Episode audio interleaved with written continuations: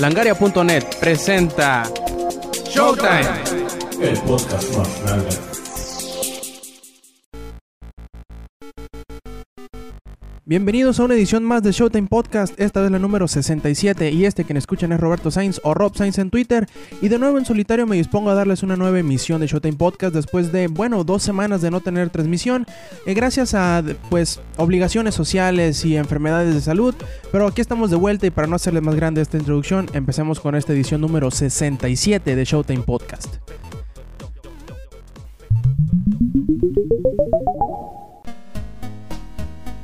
Como es costumbre, vamos a iniciar con el que hemos estado jugando o en esta ocasión nuevamente que he estado jugando. Y esta vez pues eh, me he encontrado jugando prácticamente y únicamente Deus Ex Human Revolution, que es un título que está por demás increíble. Eh, muchos me han preguntado que si cómo está, yo les digo que para mí se me hace un muy buen juego, quizá contendiente juego del año de no ser porque viene Skyrim y Uncharted por ahí muy bueno que para describírselos en pocas palabras sería como la combinación entre Metal Gear, entre Splinter Cell y combinándole ahí un poco de Fallout. Y si les gusta Blade Runner o conocen esa, película de ciencia ficción pues imagínense todo en un entorno como Blade Runner sesco por decirlo así, está muy bueno el juego en realidad. Eh, prácticamente el título ofrece muchísimo reto para los que lo estén buscando y sobre todo puedes jugarlo como tú quieras, como los trailers decían que puedes ser sigiloso, puedes irte con las armas por delante o adaptarte a la situación. En realidad sí puedes hacerlo, puedes hacer de una u otra manera y de hecho puedes terminar el juego quiera haber matado a un solo enemigo. Y ofrece muchas opciones de personalización en cuanto a los aumentos que tiene. Eh, eh, Adam Jensen. Y está muy muy bueno el juego, la verdad. Las, las, misiones secundarias están casi a la par, por decirlo así, de la misión de la, de la historia principal. Y si tienen oportunidad, échenle un ojo. Si quieren, si no están muy seguros, réntenlo porque la verdad las primeras horas sí se te harán bastante difíciles. Y una vez que le agarras la onda a la mecánica del juego, ya se te hace un, eh, pues, digamos, eh, el paseo un poquito más placentero. También he estado jugando obviamente los multiplayers de Uncharted y de Bad Company. Y si ahí, nos quieren, si ahí quieren jugar con nosotros, pueden eh, agregarnos en la PlayStation Network, tanto a mí, Rob Sainz, como a César en el sitio que se llama Cespu en, en la PlayStation Network y en Twitter, que es con XXESPU. Y nos pueden agregar y pueden pues agregarnos a sus partidas para jugar con o contra ustedes. Además por ahí también he estado leyendo un pequeño libro que se llama All Your Base Are Belong to Us, How 50 Years of Gaming Have Changed the Pop Culture y está muy muy bueno el título, el título del libro. Nos cuenta varias historias de las concepciones de por ejemplo, Donkey Kong, como em, World of Warcraft, EverQuest, eh, la creación de, de, Naughty Dog y Crash Bandicoot, Tetris, eh, bueno, hay muchísimos, eh, también Atari y y por ahí creo que Odyssey también está muy muy bueno el, libro, sobre todo si te gustan los videojuegos y la historia de ellos, yo creo que te enamorarás de él. Está bastante cortito, es, como de 340 o 370 páginas y está muy muy barato, búsquenlo en Amazon o si tienen manera de ir a comprarlo a Estados Unidos en alguna visita alguna librería o algo, busquen, se llama All Your Base, All Your Base Are Belong to Us. How 50 Years of Gaming Have Changed the Face of Pop Culture. No recuerdo ahorita el, nombre del autor porque no lo tengo a, la, mano, pero búsquenlo, está muy muy bueno y les recomiendo esa lectura ligera para que, pues bueno, se entretengan cuando no tengan con qué jugar, con quién jugar o en qué jugar.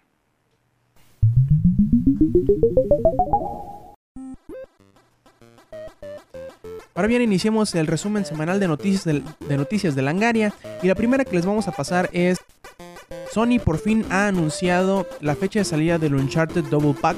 Si ustedes no saben qué es el Uncharted Double Pack, eh, va a ser un juego que contendrá, o un disco que contendrá los dos juegos eh, de Uncharted, o sea, Uncharted, Uncharted Drake's Fortune y Uncharted 2 Among Thieves y que por un precio módico de 40 dólares traerán no nada más estos dos juegos, sino temas dinámicos, avatares y así como todo el DLC de Uncharted 2 incluido por este precio de descuento de, 40 dólares, que vendría siendo un precio aproximado de digamos 650 aquí en México y saldrá este martes 6 de septiembre. Así que si tienen su Uncharted 2 o planeaban comprarlo en anticipación de Uncharted 3, espérense tantito y compren mejor este Double Pack que por un precio reducido les entregará muchísimo contenido y diversión sana para toda la familia. Bueno, quizá no tanto así, pero pues bueno, de menos comprarán dos muy buenos juegos.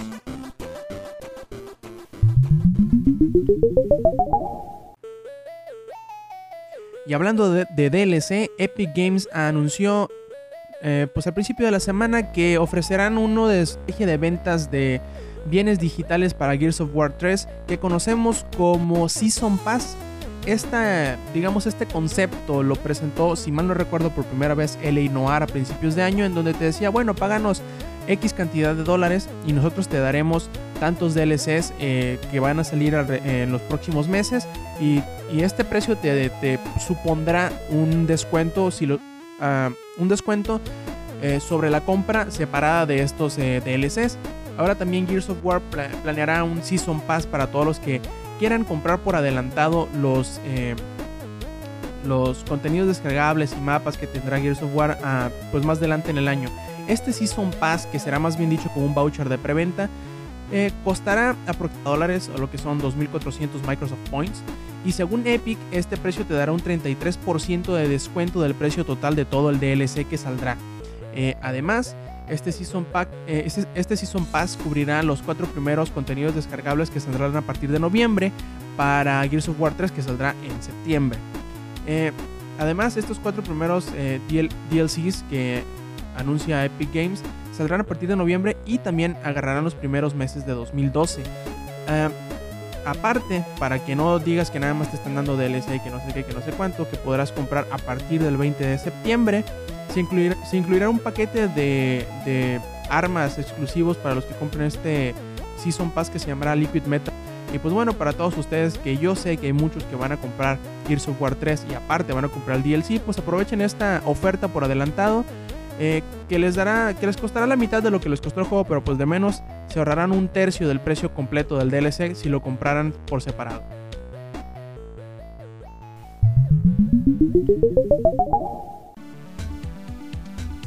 Nintendo soltó el bombazo y anunció que, está un paquete un bundle pack, como conocemos, de The Legend of Zelda Skyward Sword, en donde no nada más se pues ofrecerá el título, sino que también vendrá con un control eh, Wii Remote con Wii Motion Plus incluido, así como una pues bonita caja con la insignia de la Trifuerza.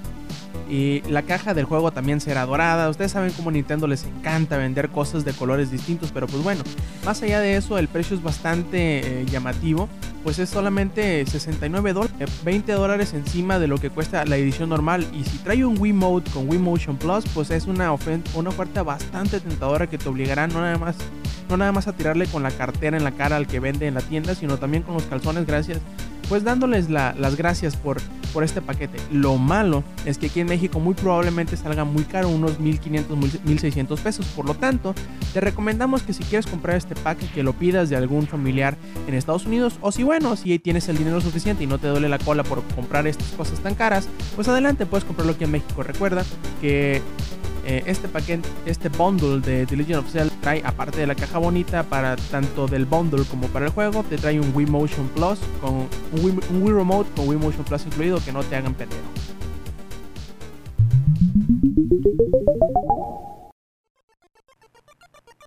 Sabemos que Capcom de, unos años para acá se ha enfocado bastante en comprar eh, estudios fuera de Japón para desarrollar sus juegos, como por ejemplo sucedió con, eh, con Dead Racing 2, con, con, Bionic Commando y como ha sucedido con algunos otros títulos que pues ha decidido darle la oportunidad a otros estudios de desarrollarlos para que tengan, por decirlo así, mayor atractivo para el público occidental.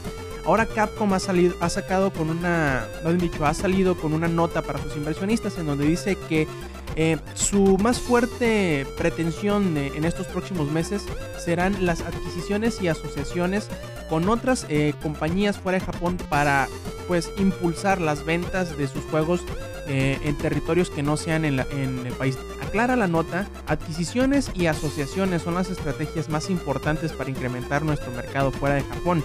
Estamos buscando oportunidades de adquisiciones y asociaciones agresivamente con propósitos de crear contenido con atractivo universal, así como la adquisición de tecnologías y conocimiento requerido para nuestra estrategia de múltiple uso de un solo contenido.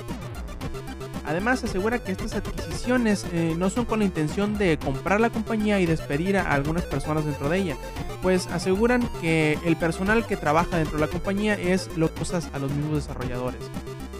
También aclaran que la unión con alguna compañía de videojuegos o manufacturador japonés no está, no está dentro de estos planes, como una opción significativa, pues no produciría una gran contribución al aumento de ventas de nuestros productos fuera de Japón. Además, este tipo de uniones pone en riesgo y limita nuestras actividades en cuanto al licenciamiento de contenido de videojuegos. Un movimiento bastante inteligente, pues como sabemos, eh, muchos están pues menospreciando el desarrollo de los juegos japoneses y con esta adquisición tanto de conocimiento como de tecnologías, como fuera de eh, de tierras japonesas están buscando Capcom, como lo ha hecho eh, muchas veces en el pasado, pues mejorar y atacar agresivamente las tierras que están fuera de Japón.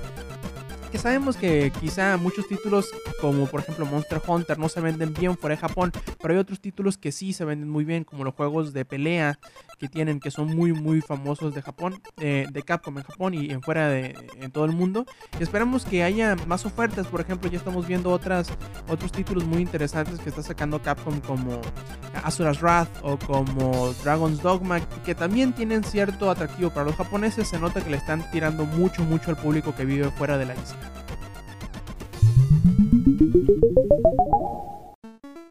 Hace unas semanas eh, se dio un, rumor bastante chistoso de que Nintendo estaría presentando, o que estaba desarrollando, mejor dicho, un add-on para el Nintendo 3DS que le añadiría un segundo pezoncito slider análogo. Pues ustedes saben que nada más tiene uno del lado derecho. Y aparte también dentro de ese mismo rumor que si mal no recuerdo nos lo dio el sitio francés que se llama 01net, también estaba desarrollando otro modelo del 3DS que le quitaría el enfoque al 3D, al 3D de la consola. Sí, ya, ya habíamos escuchado por ahí Wata que decía que puede ser que algunos juegos en el futuro pues no tuvieran el 3D como su característica primordial, sino alguna de las otras, ya sea el Street Pass o ya sea alguna de las conectividades en línea. Y pues bueno, ahora conocemos que Nintendo el día 13 de septiembre, que es dentro de dos semanas, pues dará una conferencia previa al, Tokyo Game Show en donde anunciará algo. Ahora ya sabemos que esta conferencia se será Nintendo 3DS Shinsei Hin Happy Okai, que podría traducirse fácilmente como presentación de un nuevo producto o de una nueva línea de productos de Nintendo. Lo cual nos hace preguntarnos, ¿qué chingado significará? ¿Significará que presentará ya sea eh, un nuevo juego o ya sea un nuevo añadido como este nuevo eh, o este slider análogo extra o se presentará una nueva línea de juegos o, una nuevo, o nuevos personajes? En realidad no sabemos, todo, casi siempre Nintendo se sabe manejar muy bien con esto de la de los misterios y guardar muy bien sus secretos. Creo que pues tendremos que esperar dentro de dos semanas como les digo. Pero pues eso no nos, no nos eh, impide eh, que, nuestra mente vuele. ¿Qué creen ustedes que sea? Que sea un nuevo modelo de 3D ya sin 3D y probablemente con otro nombre. Que sea el add-on de este segundo slider análogo. Nuevos juegos, nuevas mascotas. Díganos, queremos saber sus, opiniones.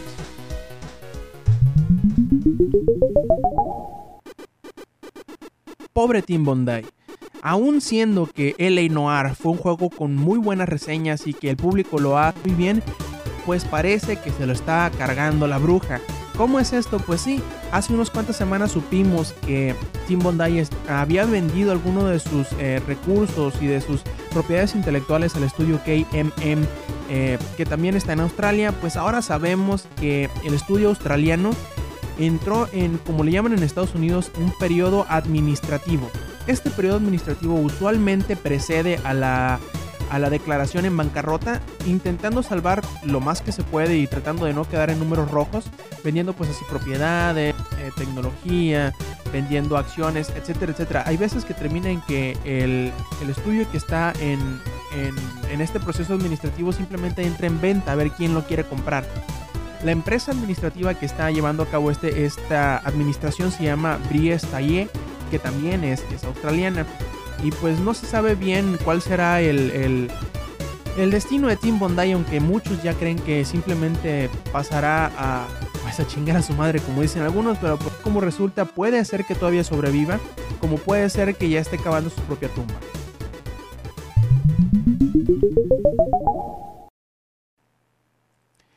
Les recordamos que entren a langaria.net, sitio en donde tenemos las mejores y más nuevas noticias del mundo de los videojuegos, así como reseñas, trailers, rumores y todo lo que a ustedes les guste de los videojuegos. Recuerden visitar langaria.net.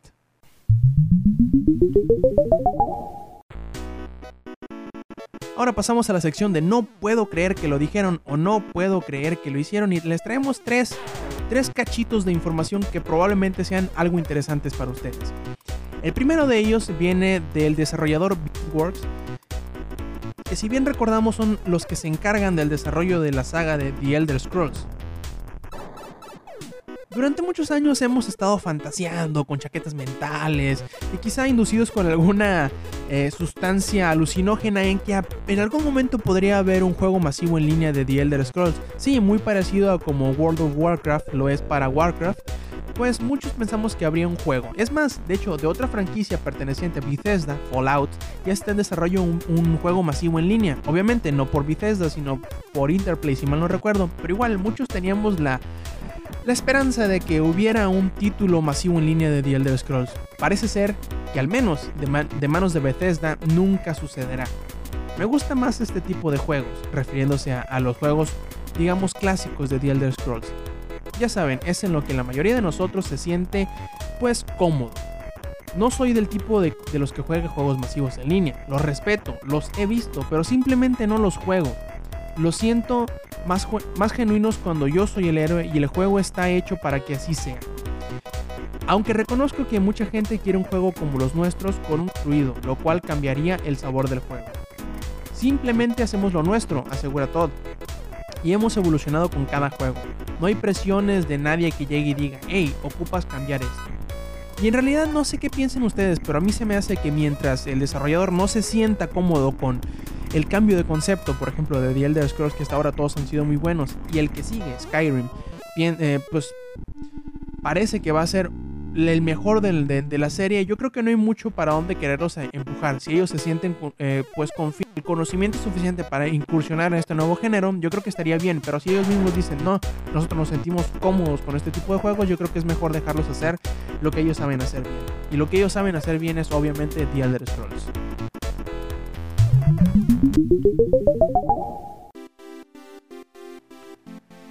Ya les había comentado yo de Deus Ex Human Revolution hace unos cuantos minutos en cuando les contaba que estaba jugando. Ahora por ahí llega la noticia de GameStop, o más bien dicho, de que en GameStop están quitando un voucher que la, la versión física del juego para PC trae. Si ustedes no sabían, la versión física de Deus Ex Human Revolution trae un pequeño código para que puedan descargar el juego de manera digital en OnLive.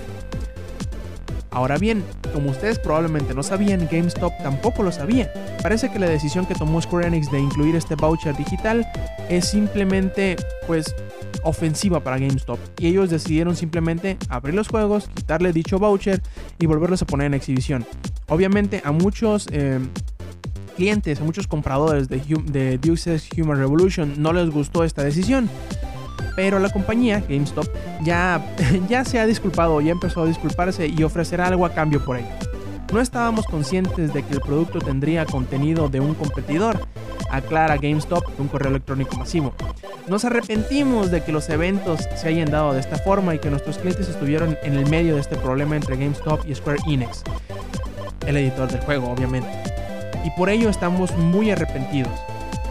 Aclaran ellos que obviamente como ellos intentan sacar o intentarán sacar un servicio parecido a OnLive el año que entra, este servicio es simplemente su competidor y no sabían, o más bien dicho, Square Enix nunca les, les dijo que incluirían este tipo de voucher dentro del juego y ellos nunca aceptaron esos términos, obviamente. Por esta inconveniencia, explican, estaremos ofreciendo una tarjeta con valor de 50 dólares y un juego regalado en la compra de otros dos usados. Queremos recobrar la confianza de nuestros clientes. Obviamente, eh, le salió el tiro por la culeta al no anunciar que se les estuviera este voucher, lo estuvieran quitando. Y pues ahora yo creo que el, como por decirlo así, el, el intercambio que hicieron, la catafixia, como dijera eh, Chabelo, es bastante atractivo. Imagínense con estos 50 dólares podrán comprar ustedes dentro de la tienda cualquier otro juego que les guste. Y aparte, les regalarán un tercero cuando compren dos usados. Así que, pues bueno, a final de cuentas creo que terminarán o terminaron saliendo ganando que tener otra vez el mismo juego en la misma plataforma, pero simplemente en otro servicio.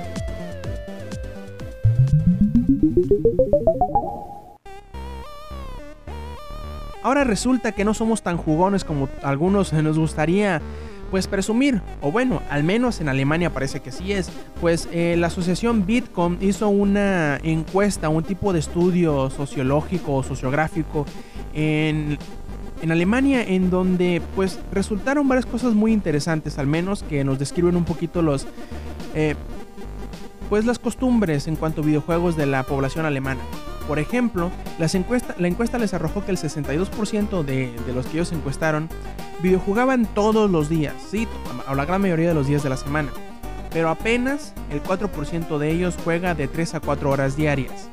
El 3% de estos 62 lo hace más de 4 horas diarias. Y un apabullante 93% juega menos de 2 horas cada día. Eh, pues para, para, contrarrestar esto con otra de los, de los rubros de entretenimiento más importantes en el mundo que es la televisión, el promedio de consumo televisivo de la población alemana es de cerca de 3 y media horas al día.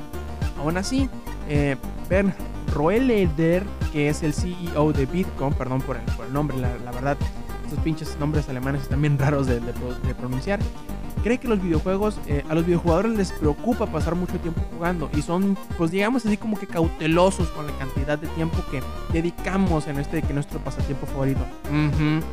Yo creo que simplemente no, no hubo pues la suficiente población que estuviera tan enajenada como muchos de nosotros que probablemente nos están escuchando aquí en el Showtime Podcast que jueguen más de 4 horas diarias, que sé, yo sé muy bien que hay muchos de ustedes pinches enfermos que sí juegan mucho, pero mucho.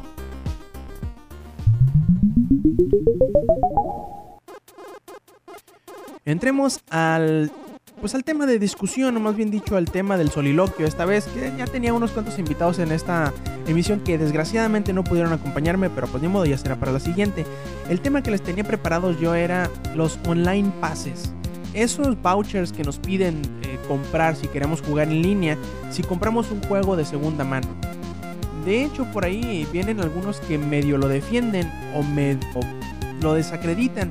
Y hay algo muy interesante. Yo creo que esta discusión hubiera estado muy buena, sobre todo por la nota en la que me estoy basando para empezar. Otra vez vamos a hablar de GameStop. Y pues por ahí el presidente o el, vicepresidente ejecutivo de GameStop, que es Michael Mauler, él asegura o él dice que a final de cuentas las ventas de los juegos usados son beneficiosos para la industria. Como bien sabemos, los online passes como que vienen a, contrarrestar el que no se les contactó así eh, la reventa de los videojuegos que ya de la reventa de los videojuegos que no se les eh, no sean rentables para el desarrollador sino que simplemente son rentables o son monetizables para las tiendas. Obviamente muchos videojugadores toman eh, ventaja de esta de esta estrategia pues obviamente los juegos son más baratos comprados de segunda mano. Asegura Michael Mauer entiendo cómo se sienten los desarrolladores obviamente pues hemos platicado con los desarrolladores y los publishers mostrándole datos, comenta Mauler. Personalmente creo que hay muchos beneficios para el publisher. Eh, aclara pues sobre todo que estas ventas de segunda mano ayudan mucho a los juegos como FIFA, como Pro Evolution Soccer, como Madden, NHL, NBA, etcétera, etcétera, etcétera. Pues hay mucha gente que no está dispuesto a pagar siempre los 60 dólares o aquí en el caso mexicano los mil pesos o los 899 lo que sea año con año. Al, al, llevar su título viejo, pues ya le descuentan de menos unos 100, 200 pesos, probablemente hasta 300 pesos. Y pues ya sale más barato, obviamente. Aclara Mauler, el poder de hacer algo con tus juegos viejos para poder comprar la siguiente versión es muy importante para los consumidores, lo cual ayuda a las ventas de juegos que son nuevos. Además, también dice Mauler que incentivar a los videojugadores con contenido extra para sus juegos sería o hasta más efectivo que poner online passes. Nuestros datos, aclara eh, Michael, nos demuestran que los, que los compradores de juegos usados juegan mucho menos eh, que los que adquieren juegos nuevos. Solo el 20% de, de, los que juegan, de los que compran juegos usados juegan en línea. Esto quiere decir que los online passes más que eh, acarrearles ventas simplemente eh, hacen que haya menos juegos, menos gente jugando en línea. La razón, asegura Mauler, es que si los videojugadores compran algo usado que se enfoca en el multijugador, usualmente se consideran que están en desventaja. Dicen, no, pues ya estos güeyes ya tienen tres. Voy a ponerme a jugar en línea y me van a patear las nalgas bien rudo. Que voy a terminar escupiendo zapatos como durante dos meses, ¿no? Y pues usualmente terminan comprando juegos que son para un solo jugador y que son más propensos a comprar DLC para extender el tiempo con el que juegan este título que compraron de segunda mano. Y, es bastante interesante en realidad. Yo les, me gustaría preguntarles qué piensan ustedes de los, de los online passes. De hecho, les estuvimos preguntando durante la semana qué les parecen y algunos de ustedes pues ya tienen sus opiniones y aquí les leeré. Disciple 777 dice que no les gusta, que no le gustan los online passes y que duda duda que, algún usuario sí les guste. Asegura que porque te cobran por un derecho que alguien ya pagó y es como la venta de cualquier otra cosa. También nuestro, nuestro amigo Hazard316 nos asegura que él tampoco le gustan los online passes, debido a que es un intento de quitar la compra de segunda mano e, indirectamente, joderse a sí mismos eliminando un gran porcentaje del mercado. Es, eh, Vente Madreo también nos, nos dice que no le gustan, pero si empezaran a dar algo extra a cambio, como por ejemplo lo que sucedió, lo que va a suceder con Rage, pues podría tragarlos de una manera un poquito más, más mejor, por decirlo así. Bastante, digamos que dividida. Al principio, para empezar, yo, o principalmente para mí o para cualquier persona que, compra juegos originales, en realidad los online passes son algo que no nos interesa. ¿Por qué? Porque compramos juegos nuevos y no ocupamos gastar, entre comillas, esos 10 dólares o esos 5 dólares extra para poder jugar en línea. En ese sentido, a mí en lo personal no me afectan. Entiendo cómo es para los para las personas que probablemente no tengan la solvencia económica para comprar los juegos que quieran y estado buscando la manera de economizar, eh, pues digamos de la mejor manera eh, su, hábito de videojugar. Obviamente no es un hábito barato, yo lo sé, los juegos son muy caros y de eso siempre me quejo, de los precios. Pero bueno, de los online passes yo creo que viene siendo como la manera en que los desarrolladores quieren eh, no necesariamente joder al videojugador, sino simplemente eh, aprovechar esas segundas ventas y de alguna manera eh, buscar esa monetización que, que no encontrarán en el juego usado, porque obviamente no se le, no se le reportan a ellos. Sí, muchos dirán, sí, pero ya se compró una vez y ya se pagó el derecho de servidores. Los entiendo perfectamente. Pero también hay que ponernos en, en, el lugar de los, de los desarrolladores, porque ese título, ese título de segunda mano que se vendió no les cuenta a ellos como uno nuevo. Y desgraciadamente nadie hace o muy poca gente hace por amor los videojuegos y siempre se trata de sacar dinero. Y recordemos, si a una franquicia no genera el suficiente dinero, eh, no, genera dinero suficiente para eh, tener la excusa de sacar una secuela simplemente no avanzarán. Muchos, muchos juegos de, de, de, de, nicho, de que sí, lo compran y lo compran de segunda mano y así, así, y probablemente no generan las ventas suficientes como para desquitar el gasto del desarrollo de una secuela. Desgraciadamente tenemos que, nos guste o no, tenemos que apoyar a los desarrolladores y no a las tiendas, que a veces... Eh, que a veces son las tiendas mismas las que nos ayudan a bajar los precios de los videojuegos, eh, que vienen o se desprenden de las mismas, eh, digamos, instrucciones de los publishers o de los eh, desarrolladores de que ya bajen los precios de los juegos cuando tienen tanto tiempo en vitrina.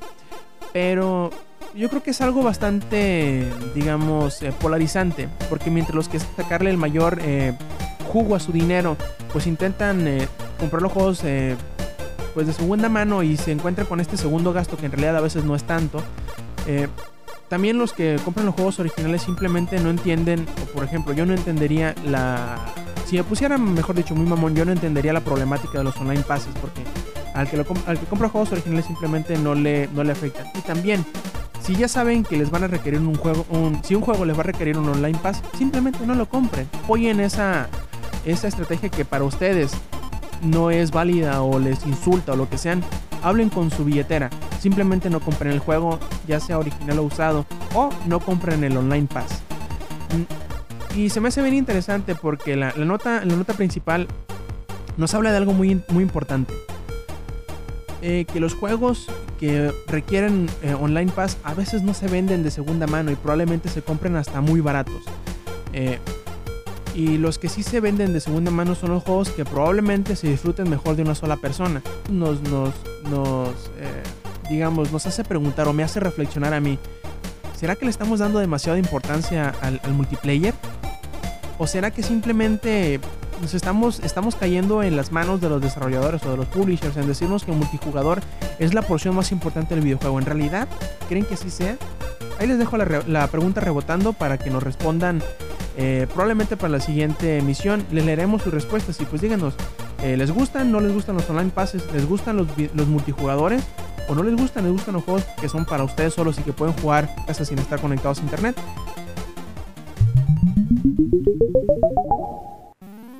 Ya para terminar vamos a ir con los saludos. Obviamente mandamos saludos a Hazard 316, a Disciple 777 y a Vente Madreo que participaron en, en, pues, en la discusión de los online passes. También por aquí tenemos algunas preguntas y saludos. Saludos a todos ellos que nos hicieron preguntas, como por ejemplo uno Olea 1 nos pregunta. ¿Crees que lo que vayan a anunciar Nintendo en su conferencia sea el stick derecho del 3DS o un rediseño del mismo? En realidad, Nintendo es muy bueno para guardar secretos. Yo creo que podría ser tanto una de las dos cosas o ambas. Porque recordemos que si va a salir un rediseño del 3DS que tenga ya los dos análogos, sería como darle una patada en las nalgas a todos los que ya tienen un 3DS. Y si se sintieron ofendidos porque les bajaron el precio, imagínate qué tan pinche enojados van a estar al darse cuenta que requerirán comprar otro modelo que tenga un stick derecho para poder disfrutar de los juegos nuevos. Obviamente yo creo que si sacan un rediseño van a verse totalmente obligados a sacar el add-on que añada el stick derecho. Obviamente yo creo que, que también van a replantear su, su estrategia de mercado que de, de, inflarse el pecho con pavos reales y, y, extender la cola y decir, oh sí, somos del 3D, de los que tienen la consola del 3D, que como vimos probablemente no sea, no haya sido lo más importante para la consola, sino los videojuegos. Yo creo que van a hacer esas dos cosas, ya sea el rediseño y o el stick, o, la estrategia nueva, hacia el nuevo planteamiento, hacia cómo se van a querer acercar a los videojugadores que parece ser, aunque ya con las ventas eh, revingorizadas por, el, por la rebaja de precio, que lo que están buscando son videojuegos y no necesariamente que les tiren en la cara un pinche 3D que ni siquiera lo puedan disfrutar porque no lo vean o porque los maree, etcétera, etcétera. Nuestro amigo Koji Neox nos pregunta, si hubiera un videojuego porno, ¿a quién quisieran como la actriz principal? A todas, a todas las actrices porno, pero en general a Sasha Grey por favor que así sea. También nuestro amigo Jerko Cero nos pregunta, nos dice que quiere saludos y su pregunta es que si la versión especial de Modern Warfare 3 traerá un Jeep de verdad. No mames, Jerko, ¿cómo va a traer un pinche Jeep? Yo creo que el de Modern Warfare 2, un, un juego, digo, un, un Jeep o algo así, un carrito control remoto. Pero si mal no recuerdo, casi para todos los juegos de Call of Duty a partir de World of War han tenido o han presentado un carro así pintarrajeado con imágenes del juego. Lo cual no quiere decir que te lo vayan a vender. Obviamente simplemente es un, un, carro de, que esté adecuado para la para el juego, nada más para darle publicidad, pero no creo que te lo vayan a vender de ninguna manera. Obviamente, si tú tienes un Jeep como para pintarlo de esa manera, adelante, végaste tu, tu millonada. Y pues bueno, ya por último, a Casi nos pide un saludo y nos dice que somos el mejor podcast. Muchas gracias a Casi. Todos ellos, eh, les voy a repetir sus, sus, nombres en Twitter para que nos sigan. Es Disciple777, Hazard316, 20 Madreo, pero con B larga, 1 Olea 1, Koji-Neox, Jerko 0 o Jerko 0 con J, con K, y Akasi con K y con Z y con Y. Muchas gracias a todos ellos que nos mandaron sus preguntas o que pidieron sus saludos. Y recuerden que si ustedes quieren o tienen preguntas por hacernos, adelante, échenoslo por Twitter, ya sea a arroba langaria o a arroba robscience o con el, hashtag de Showtime Podcast.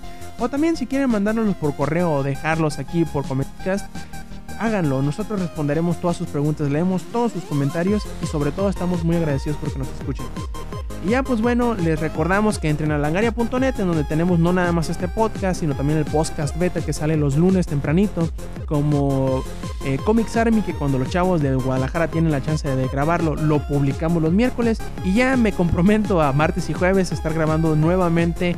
Eh, Langaria Express, que pues por problemas de disposición de tiempo no había tenido chance de grabarlo las últimas dos semanas, pero ya volveremos a, nuestra programación regular, por decirlo así. También, obviamente, en Langaria tenemos notas nuevas de, de, los videojuegos, reseñas, rumores, todo lo que a ustedes les gustan. Y pues bueno, este que nos escucharon fue Roberto Sainz o Rob Sainz en Twitter. Y los esperamos la siguiente semana, el siguiente sábado, para escuchar la siguiente emisión de Showtime Podcast. Muchas gracias por escucharnos. Y recuerden, stay metal. Langaria.net presentó.